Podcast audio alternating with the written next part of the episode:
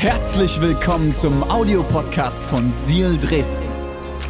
Wenn du Fragen hast oder den Podcast finanziell unterstützen möchtest, dann findest du uns auf sealchurch.de.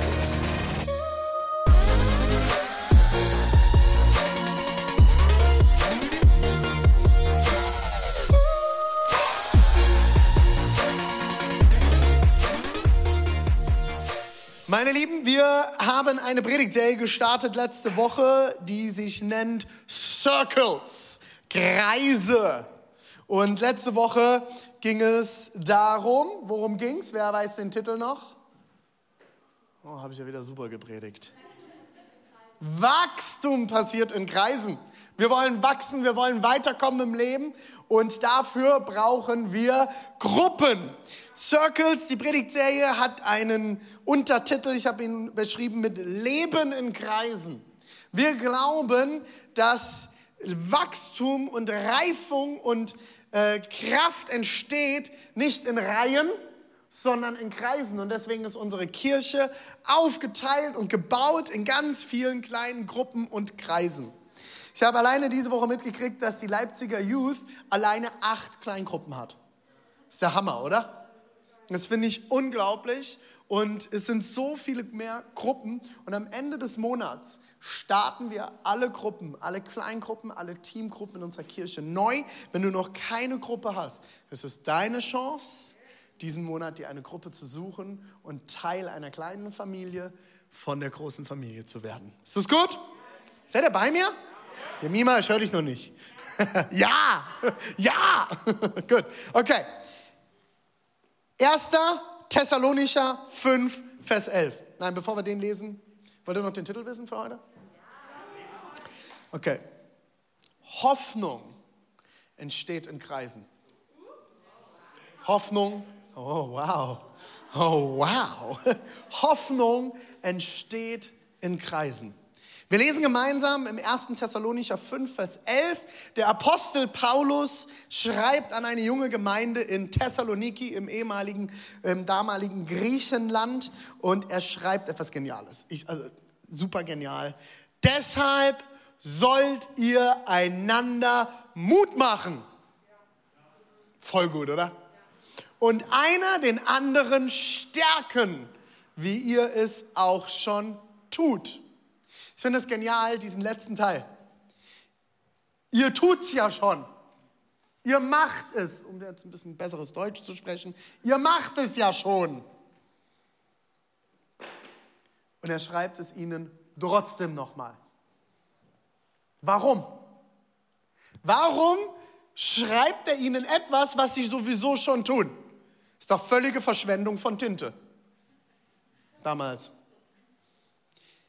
Ich glaube, dass es ihm so unglaublich wichtig war, die Gemeinde nochmal daran zu erinnern. Und ich habe das, ähm, wenn ich unsere Pastoren coache, die Standortpastoren, sage ich das immer wieder. Wenn ihr das Gefühl habt, die Vision und unsere Werte hängen euch schon zu den Ohren raus und ihr habt Fusseln an der Lippe und an der Zunge, weil ihr so viel darüber geredet habt, dann habt ihr noch nicht genug darüber geredet. Warum? Wir Menschen funktionieren über Wiederholung, oder? Werbung funktioniert nur über Wiederholung, oder? Je öfter ein Werbeclip dir eingespielt wird, desto höher ist die Wahrscheinlichkeit, dass man irgendwann das Produkt kauft oder sich wenigstens mal anschaut. Ich habe das bei mir mal sehr gut beobachtet bei Instagram. Instagram hört ja bekanntlich mit und man bekommt dann ja die perfekte personalisierte Werbung irgendwann angezeigt. Und die wird so lange angezeigt, bis man es angeklickt hat. Und bis man es nochmal angeklickt hat und nochmal angeklickt hat und es am Ende gekauft hat. Und dann wird es einem immer noch angezeigt. Und ich gucke manchmal so durch, ich habe den, ich hab's gekauft. Hörst du hin, Handy? Ich hab's gekauft. Instagram, ich hab's gekauft. Irgendwann sitzt es. Und irgendwann sind wir so beeinflusst, dass wir das Produkt kaufen. Hier geht es nicht um ein Produkt. Hier geht es um Ermutigung. Hier geht es um Stärkung. Und Paulus wird nicht müde, es der Gemeinde nochmal zu sagen. Ihr macht es wahrscheinlich. Oh ne, jetzt nochmal den Vers, bitte. Kriege ich ihn nochmal, Matthäus? Matthäus? Da, oh, super, danke. Ihr, ihr, ihr macht es zwar schon und es ist super, aber bitte bleibt dran. Erinnert euch daran, euch soll es darum gehen, einander Mut zu machen, den anderen zu stärken. Tun wir das? Wie viel tun wir das? Ich, ich bin heute ganz ehrlich. Ich bin da noch nicht so gut drin, wie ich sein könnte. Okay, Gemeinde ist das eine, oder? Wenn wir sonntags hierher kommen, Sunday Christian Face, ich lege mein Sonntagsgrinsen auf, ich habe meine Sonntagsklamotten an. Gut, gibt es bei unserer Kirche nicht. Puh, Glück gehabt. In der Gemeinde ist das einfach, da gehe ich ja ein bis zweimal, gut, ich fast jeden Tag hin. Da geht das irgendwie noch. Aber jetzt mal ganz ehrlich, zu Hause, bei unserem Ehepartner, unseren Kindern, unseren Nachbarn, unseren Eltern. Deshalb sollt ihr einander Mut machen und einer den anderen stärken. Ich glaube und ich bin zutiefst davon überzeugt, dass jeder von euch, jeder von uns, der heute hier zuschaut, ob in Dresden, in Halle, im Erzgebirge, online oder hier in Leipzig, jeder von uns ist voll von Gaben und Potenzial. Du trägst Potenzial in dir. Du trägst Begabungen in dir. Du trägst Dinge in dir, die nur du an den Tisch bringen kannst. Du hast etwas in dir, ein Potenzial, das nur du hast. Weil Gott hat dich einzigartig geschaffen. Du hast etwas in dir, was nur du hast und was nur du mit an den Tisch bringen kannst. Bist du dir dessen bewusst? Gut, die ersten zwei Reihen auf jeden Fall. Bist du dir dessen bewusst? Du trägst etwas in dir, was nur du hast. Weil Gott hat dich mit einem einzigartigen Fingerabdruck geschaffen. Er hat dich einzigartig gemacht. Er hat dir etwas gegeben, was nur du hast. Wenn wir auf unser Leben schauen, kommen wir alle immer wieder in Momente, die schwer und herausfordernd sind, oder? Wir kommen in Zeiten in unserer Ehe, auf unserer Arbeit, im Studium, in der Doktorarbeit, Egal, wo du dich unter der Woche rumtreibst, jeder von uns kommt immer wieder in Momente, wo es super schwer ist, das zu glauben. Sich daran zu erinnern. Vielleicht gehst du gerade selbst durch eine Scheidung. Vielleicht bist du durch eine Scheidung gegangen. Vielleicht habt ihr ein Kind verloren. Vielleicht habt ihr einen geliebten Menschen verloren. Ich habe keine Ahnung, in welcher Situation du gerade steckst. Muss ich auch nicht, weil Gott es weiß. Gott weiß, wo du gerade steckst. Gott weiß, in welcher schwierigen Situation du vielleicht in deinem Leben steckst. Gott kennt deine Gefühle. Er weiß, wie es dir geht. Er kennt dein Herz. Er kennt deinen Schmerz. Er weiß, wo du gerade stehst. Arbeitslosigkeit, Kurzarbeit, Vielleicht hat dir Corona zugesetzt. Vielleicht sind Depressionen und alte Probleme, Süchte wieder aufgetaucht, von denen du dachtest, du hättest sie schon längst unter die Füße bekommen. Vielleicht sind bei euch wieder Eheprobleme aufgetaucht, die ihr eigentlich nicht mehr hattet.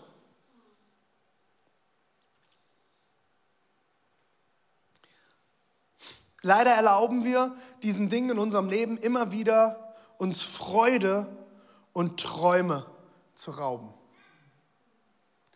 Und wir vergessen, welches Potenzial in uns steckt.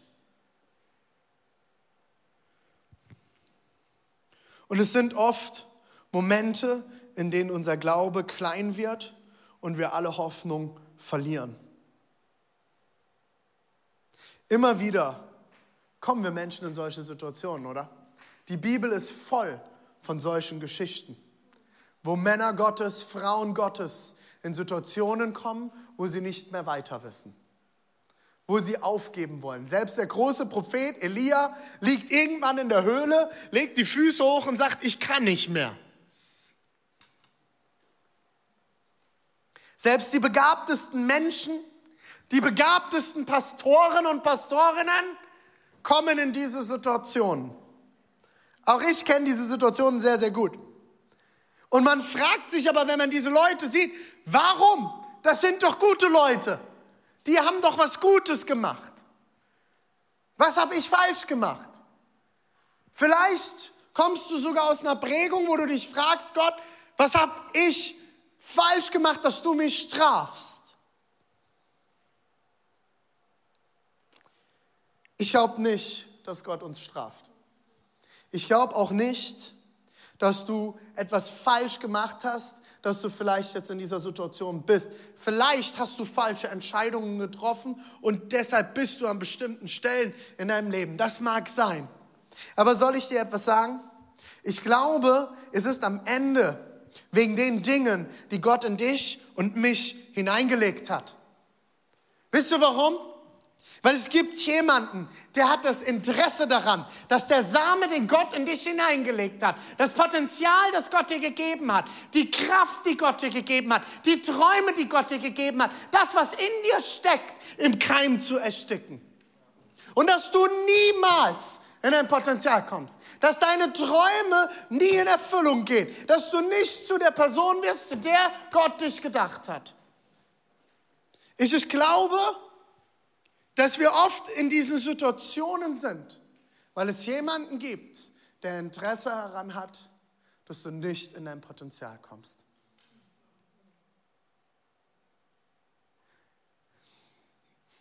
Der Feind hat ein Interesse daran, dass die Samen, die Gott in dich hineingelegt hat, keine Wurzeln schlagen.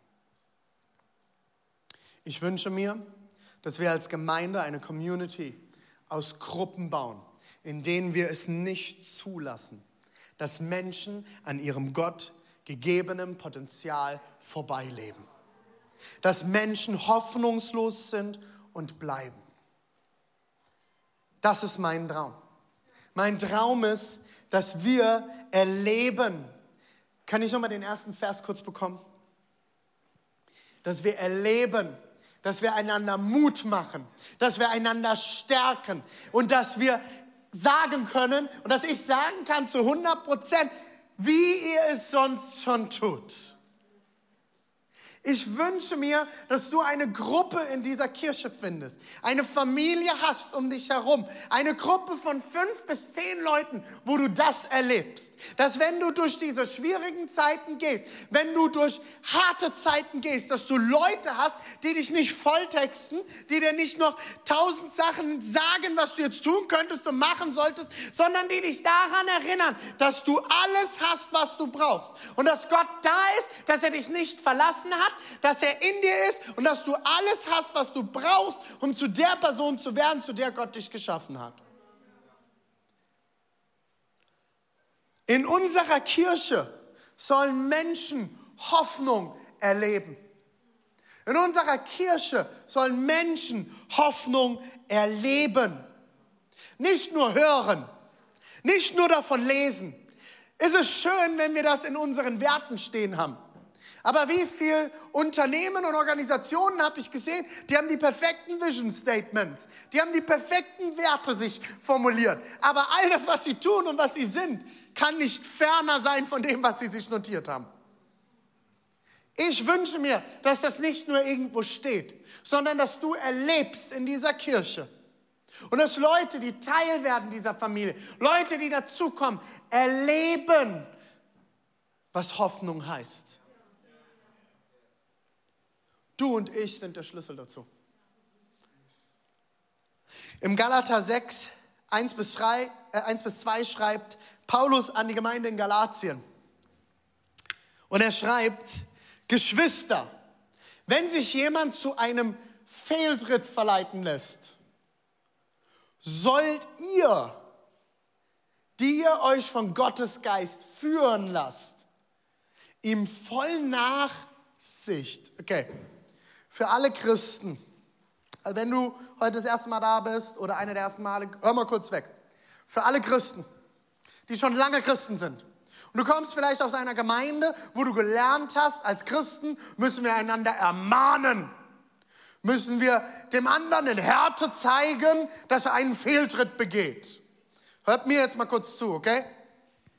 Oder hört der Bibel mal kurz zu, okay? Nicht mir, wir, wir lesen in der Bibel. Geschwister, wenn sich jemand zu einem Fehltritt verleiten lässt, sollt ihr, die ihr euch vom Geist Gottes führen. Also das allererste ist die Frage, lässt du dich vom Geist Gottes führen? Oder steht in dir jetzt etwas auf, was sagt, ich muss der Person jetzt zeigen, dass sie, fail, dass sie falsch ist, dass sie etwas Falsches tut, dass sie Sünder ist, weil es dir dadurch besser geht. Just saying. Ich lasse das mal hier liegen. Und jetzt wird es richtig genial. Ihm voll Nachsicht. Oh, ist das ein schönes deutsches Wort, oder? Nachsicht. Man könnte auch vielleicht ein weiteres schönes altes deutsches Wort, Sanftmut, verwenden. Oh, ja, ich kann auch solche Worte. Traut man mir immer nicht zu, gell? mega. Oder wie die Schweizer sagen würden, mega. Ist total mega. Tipptopp. Ihm voll Nachsicht wieder zurecht helfen. Das ist genial. Hier steht nicht, geh auf einem in der Gemeinde zu den du gar nicht kennst, mit dem du noch nie geredet hast. Aber du siehst, sein Leben ist nicht in Ordnung und brüll ihn an und sag ihm, du Sünder, komm mal wieder klar. So folgst du Jesus Christus aber nicht nach, lieber Bruder im Herrn Jesus Christus, dem Allmächtigen, dem Herrscher über allem. Hast du das gehört? Dem Herrscher über allen. Hier steht, voll Nachsicht zurecht helfen. Wir lesen mal weiter. Dabei muss aber jeder von euch auf sich, oh, das ist so gut. Ich liebe die Bibel. Ich muss gar nicht viel sagen, das macht alles die Bibel. Dabei muss aber jeder von euch auf sich selbst Acht geben. Mir hat meine Mama immer gesagt, greif dich bei deiner eigenen Nase. Wenn du mit einem Finger auf jemand anderen zeigst, zeigen drei Finger mindestens auf dich selbst. No? Dabei muss aber jeder von euch auf sich selbst acht geben, damit er nicht auch in Versuchung gerät. Helft, helft, helft einander, eure Lasten zu tragen. Wir haben doch alle genug. Wir haben doch alle genug Lasten im Leben, oder? Wenn irgendjemand hier ist, der heute sagt, also ich habe nie Lasten, komm bitte vor, du darfst die Predigt übernehmen. Wir schmeißen alle unsere Last auf dich. Halleluja. Jesus selbst sagt, dass wenn einer unter euch ohne Fehler ist, ohne Fehler, der werfe den ersten Stein. Helft einander eure Lasten zu tragen. Auf diese Weise werdet ihr das Gesetz erfüllen. Ist auch so. Wenn wir einander helfen, unsere Lasten zu tragen, wenn wir miteinander nachsichtig umgehen, wenn wir einander helfen, wenn wir miteinander unterwegs sind, dann werden wir das Gesetz erfüllen. Ach so, ich dachte, ich erfülle das Gesetz, wenn ich alles richtig mache. Nein, wir erfüllen nicht mehr das Gesetz dadurch, dass wir alles richtig machen, sondern dadurch, dass wir erkennen, wir schaffen es nicht alleine und wir brauchen Hilfe. Christentum bedeutet nicht alles richtig zu machen. Christentum bedeutet Nachsicht und einander zu helfen, einander zu ermutigen, miteinander unterwegs zu sein, einander anzuspornen, das Gute zu tun. Wir verwechseln als Kirchen Christentum mit Regelwerk. Das sagt die Bibel an keiner Stelle. Wenn du Christ bist, machst du alles richtig. Wenn du Christ bist, hast du keine schlechten Gefühle. Wenn du Christ bist, dann bist du perfekt. Wenn ihr in eine Gemeinde kommt, die perfekt wirkt und wo der Pastor perfekt ist, rennt. Rennt so schnell ihr könnt. Wenn ihr einem Prediger zuhört, der nur noch darüber redet, wie toll er ist und was er alles richtig macht, rennt. Das ist nicht Christentum. Christentum ist nicht Perfektionismus. Christentum ist nicht, dass alles perfekt ist und alles immer gut läuft. Wir sind nicht besser. Wir haben es besser, weil wir einen Gott haben, der uns trägt, der mit uns durchgeht, der uns an der Seite steht, der in uns lebt und in einer Community zu sein, wo wir einander ermutigen, helfen, unterstützen, anfeuern und miteinander unterwegs sind. Und wir wissen, ich schaff's nicht alleine.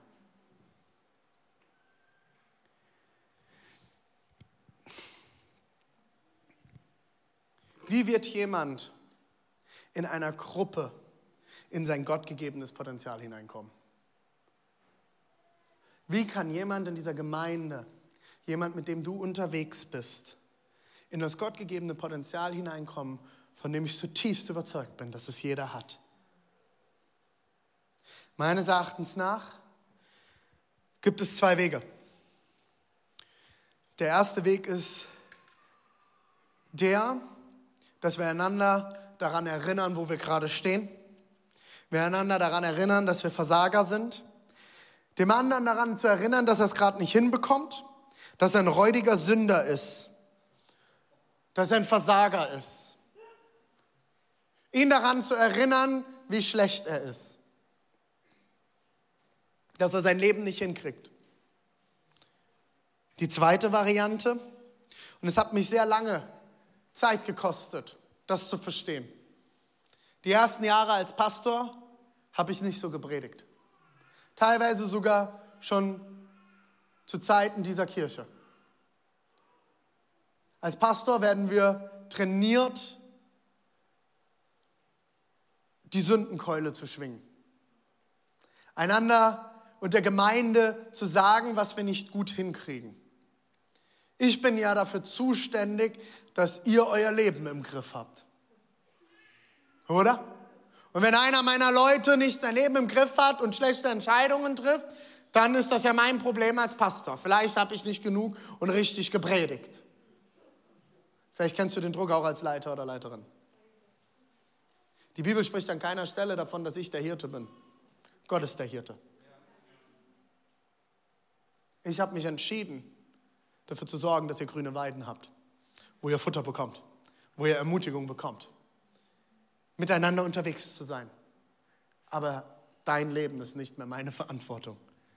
Und deswegen konnte ich mich zum zweiten Variante entscheiden. Du kannst dich entscheiden, das Potenzial im anderen anzusprechen, das Gott schon längst in die Person hineingelegt hat.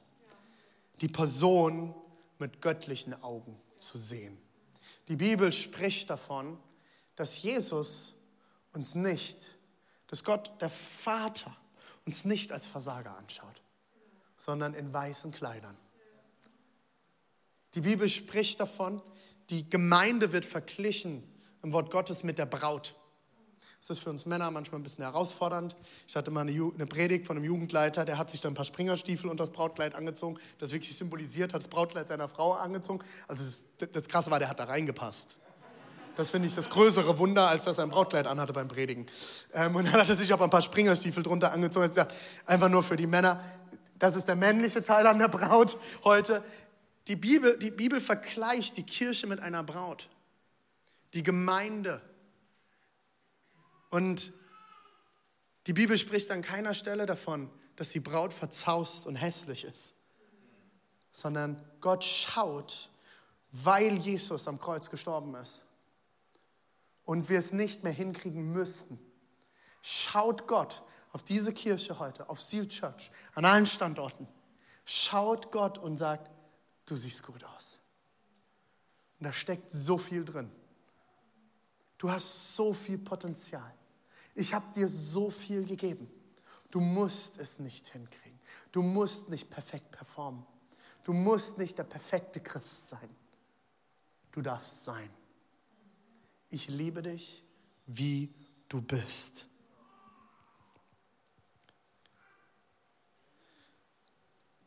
Wie wird jemand in einer Gruppe in sein gottgegebenes Potenzial hineinkommen?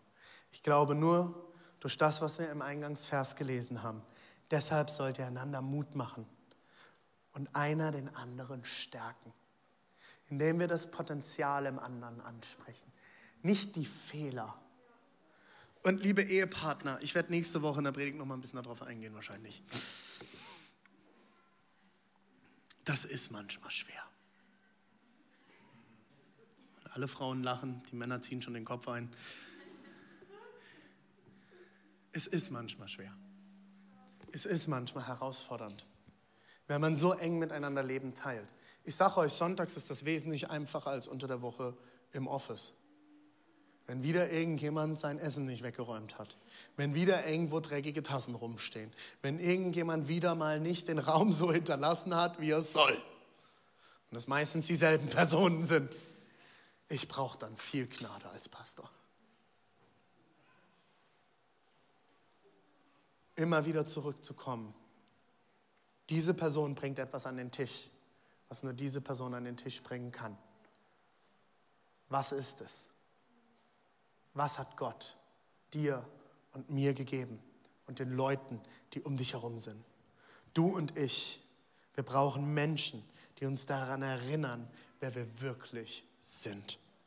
Was Gott wirklich tun will und kann an dir, in dir und durch dich.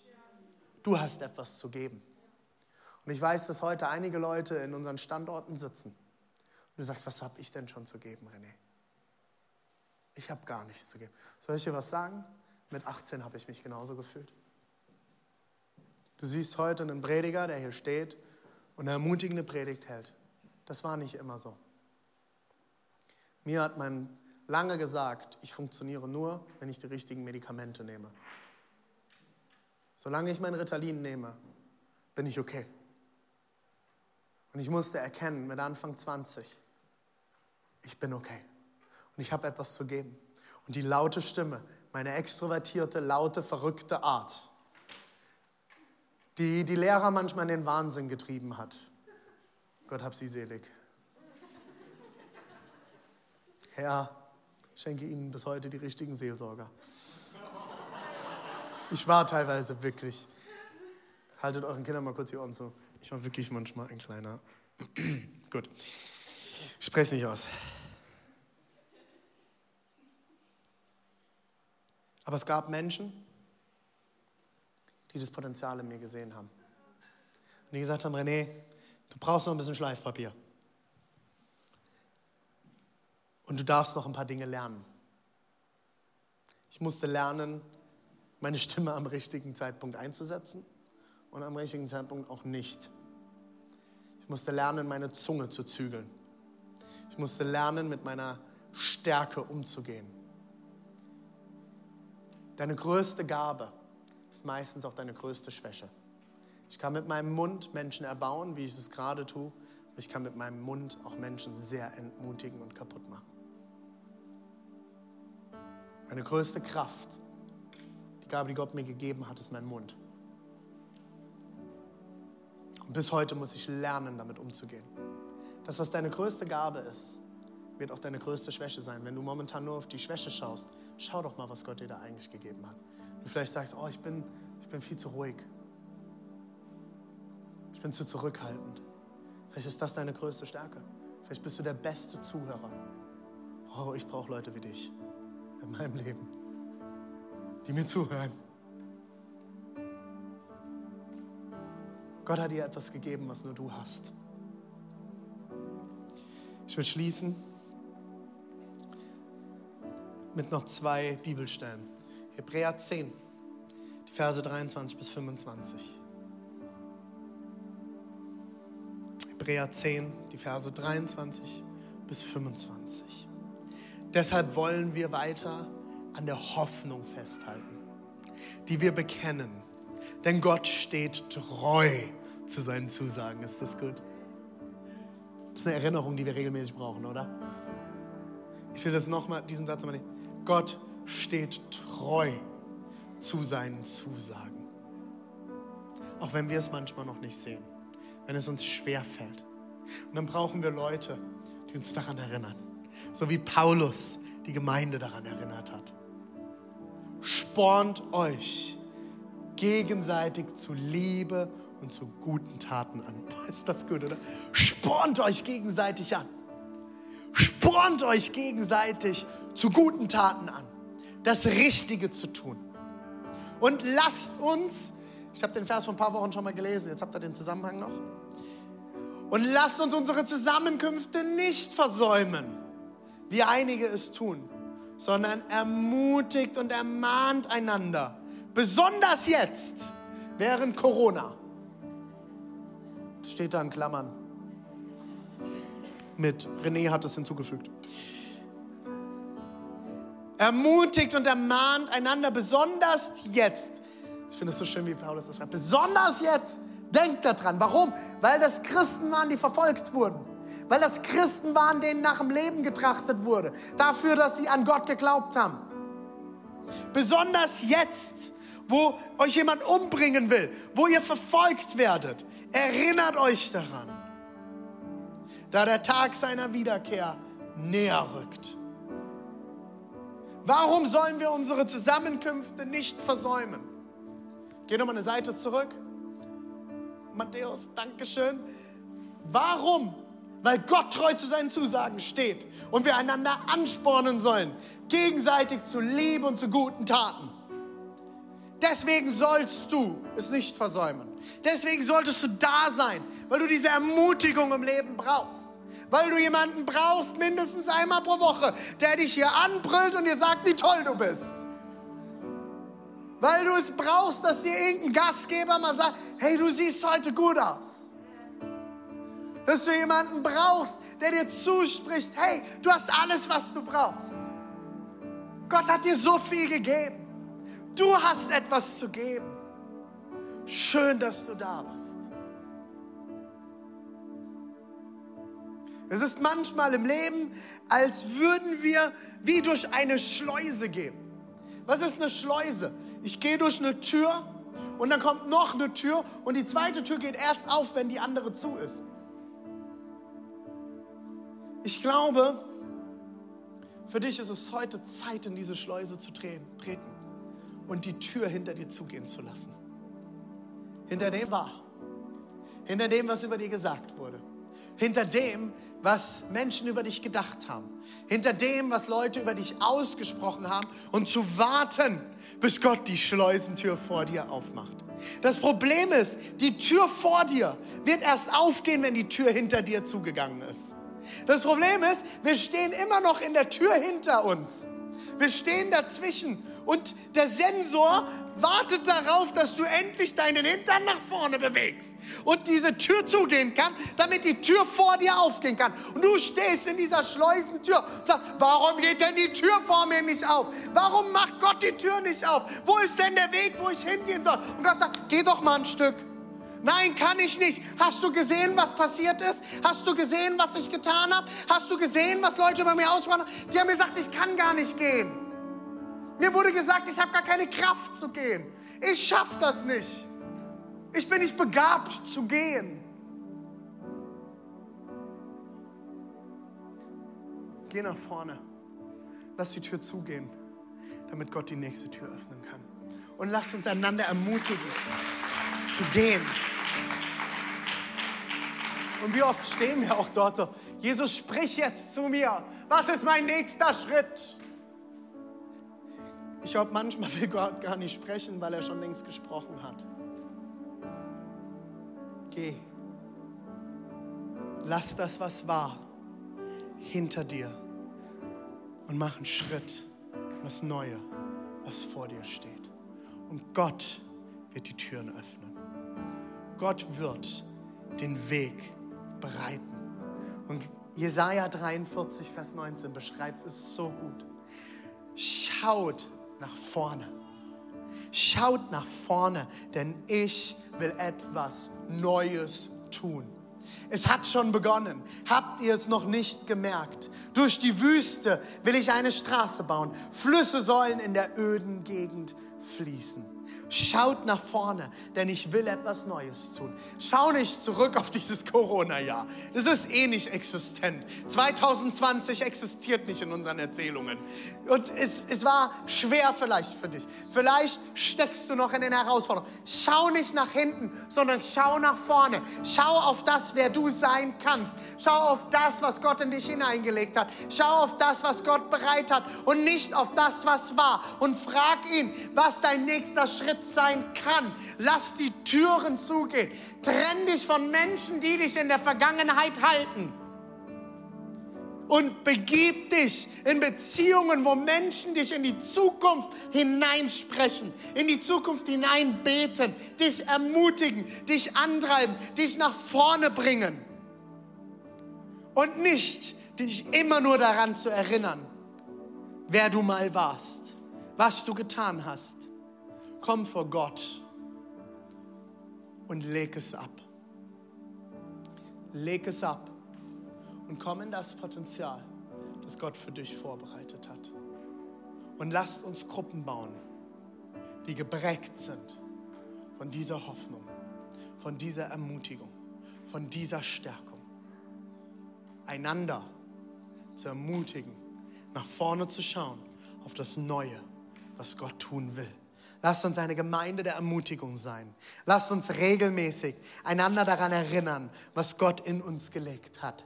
Lasst uns Gruppen bauen, in denen Menschen aufblühen und ihre Träume leben. Ist es gut? Dann lasst uns gemeinsam aufstehen.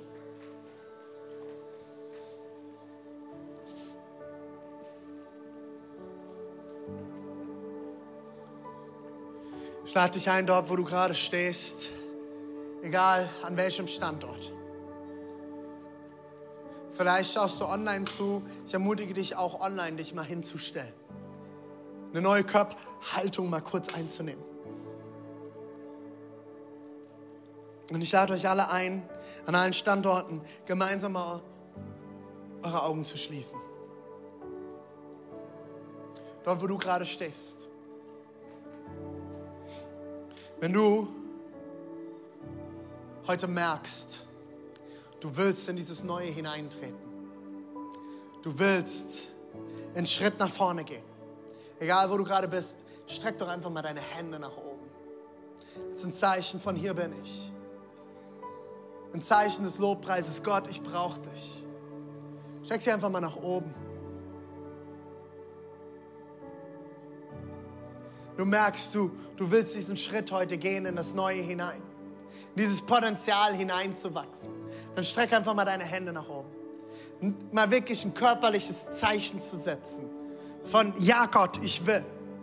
Ich will diesen Schritt gehen. Und wir wollen jetzt ein Lied singen. An allen Standorten wollen wir jetzt singen und Gott die Ehre geben. Und an der Stelle werde ich ein Gebet sprechen und dann kann Pastor David in Dresden übernehmen. Und wir wollen gemeinsam in den Lobpreis gehen. Jesus, ich danke dir für all die Hände an allen Standorten. Du siehst jeden Einzelnen, wo er gerade steht, was jeder Einzelne heute braucht. Jesus, wir wollen uns in das hineinbegeben, was du für uns bereit hast. Was du für uns heute tun willst. Jesus, wir strecken uns aus nach dir. Wir strecken uns aus, weil wir dich brauchen. Weil wir deine Ermutigung brauchen. Weil wir deine Erbauung brauchen weil wir wachsen wollen in das, was du vorbereitet hast.